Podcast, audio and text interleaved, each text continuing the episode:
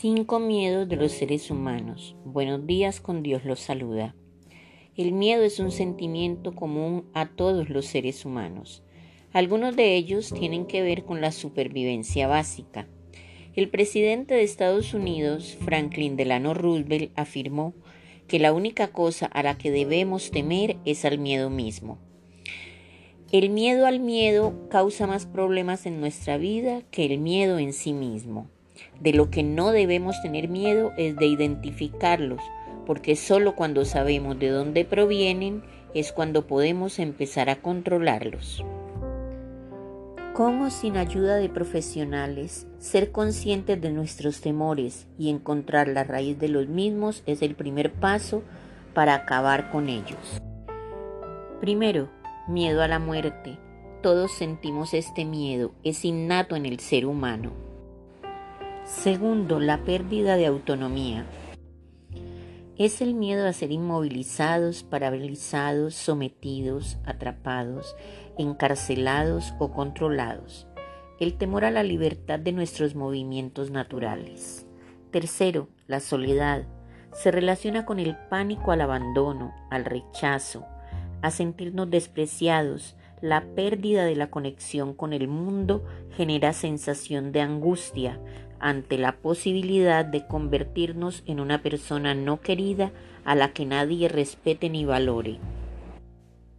Cuarto, miedo a la mutilación, el miedo a perder cualquier parte de nuestro cuerpo, la idea de tener límites en la movilidad o perder la integridad de cualquier órgano o la función natural del mismo. Quinto, daños y perjuicios al ego, el miedo a sentirnos humillados, pasar vergüenzas o cualquier situación de desaprobación que amenace la pérdida de la integridad del ser, conocida como muerte del ego. El fanatismo religioso y la intolerancia pueden expresar el miedo a la muerte del ego. Estos son los cinco miedos o temores más comunes, aparte de otra cantidad que hemos ido conociendo a través de esta semana son innumerables. No podemos decir que nunca hemos experimentado el miedo o algo a una situación determinada. Lo malo no es sentir el miedo, sino dejarnos seducir por él, viviendo cada paso con temor. Si sentimos el miedo, estamos aún vivos y eso ya es mucha ganancia. Aprendamos a darle a cada cosa el valor que realmente tiene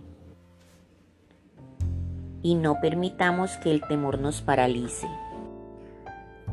Reconozcamos nuestros miedos para poder enfrentarlos y procuremos darle a nuestra vida sosiego, paz y tranquilidad si queremos disfrutar de una vida plena.